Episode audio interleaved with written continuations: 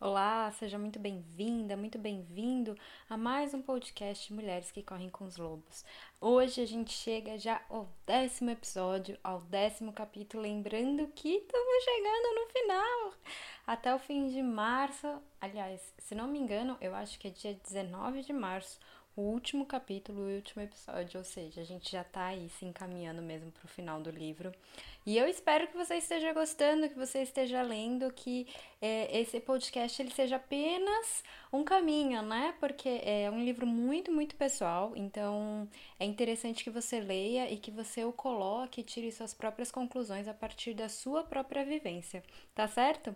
Bom, antes da gente falar sobre o episódio 10, o capítulo 10, a gente vai falar um pouquinho do capítulo 9 como revisão, né? É, a gente falou muito sobre ego no capítulo 9, sobre a perda, sobre voltar para o lar, voltar para casa, o encontro, a gente sair do lugar, né? A gente poder se dar tempo, a gente parar de criar é, algumas ideias, alguns pré-julgamentos com relação ao autoconhecimento, a esse momento de se dar a si mesma, para a gente poder é, aumentar, ampliar a nossa consciência com relação a quem a gente é. E hoje a gente vai falar sobre o sustento da vida criativa, que é o capítulo 10. Bom, criatividade não é algo que seja muito incentivado em nossa sociedade, né? Nossa sociedade ela gosta mesmo de número, de gente que sabe fazer conta, de sabe como é que você coloca, investe dinheiro na bolsa e tira o dinheiro da bolsa. É isso né? E, então, assim, a vida criativa é algo que a gente realmente vai deixando de lado. É importante lembrar que criatividade não está só relacionada à arte, à dança, né? a qualquer tipo de arte. Não. Criatividade é aquilo que você consegue fazer e que você usa a sua criatividade para isso. Que você consegue pensar e aí você fala: "Nossa, que legal, bacana, consigo desenvolver bem isso". A gente pode ser criativa na comunicação, a gente pode ser criativa é, fazendo uma comida em casa, a gente pode ser criativa fazendo uma organização, um ótimo planejamento, né?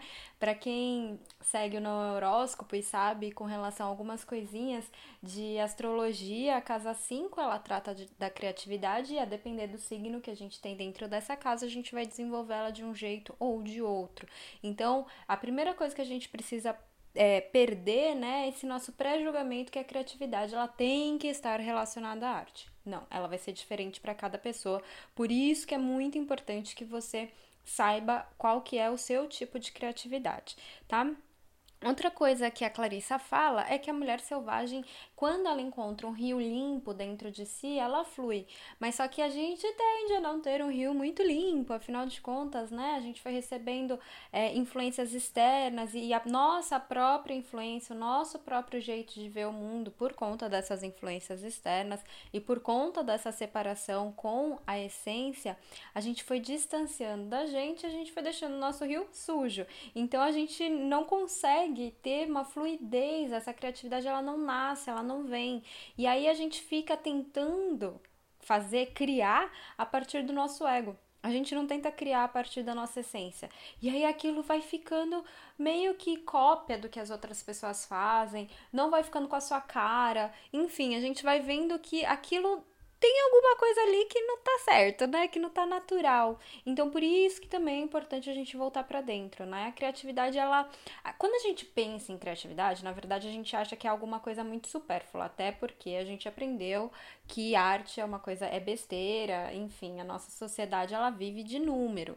Então, criatividade e arte tá fora, né? Mas quando a gente entende o que é criatividade, como é que ela se dá na nossa vida, que independentemente da gente gostar ou não dos números, da gente viver ou não com os números, com uma vida mais de exatas, a criatividade ela precisa fluir, ela faz parte de quem a gente é, né? A gente tem um cérebro dividido em dois, falando assim bem por cima, só é, para fazer uma analogia que na verdade não é bem assim, mas enfim, a gente tem um lado que cuida de uma parte mais racional, um lado que cuida de uma parte mais criativa.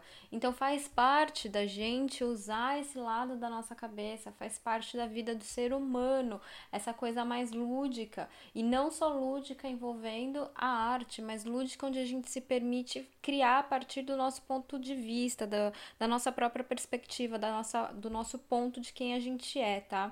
Quando a gente perde essa energia criativa, criativa, a gente se sente cansada, a gente acha que a gente não tá fazendo, que a vida é muito difícil, que tá emperrado.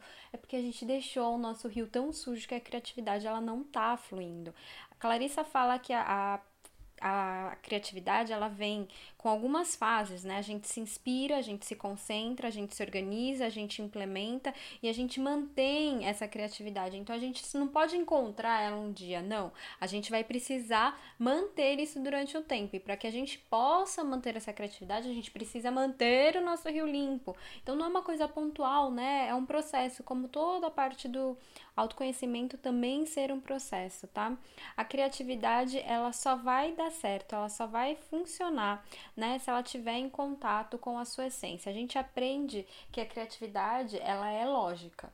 Né? Se não vier de alguma coisa lógica, é porque não vai dar certo. É incrível se você encontrar uma pessoa, um adolescente, que está prestando vestibular, ele fala assim: "Ah, eu vou fazer artes cênicas". E as pessoas já pensam: "Nossa, mas vai viver do quê, não é mesmo?".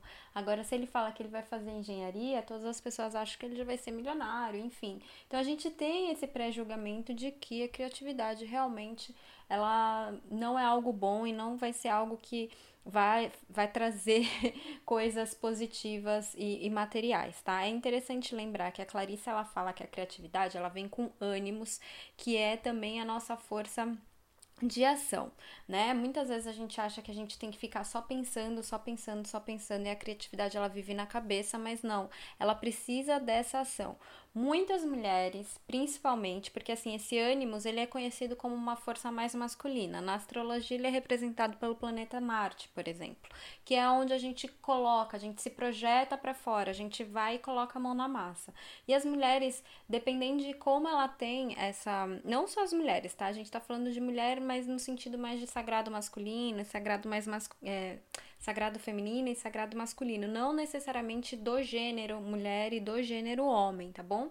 Então, quando a gente se permite, né, entrar mais em contato com, e, com essas energias que são mais masculinas no sentido ener, é, energético e não de gênero, a gente tem um ânimos maior, né? E a partir desse ânimos a gente consegue implementar coisas em nossa vida. E, e a partir do momento que a gente não implementa, a gente só pensa, aquilo não serve também para muita coisa. Então a criatividade ela precisa ser pensada, ela precisa ser sentida, mas ao mesmo tempo a gente precisa é, colocar a mão na massa e ver que essa criatividade criatividade está funcionando, tá?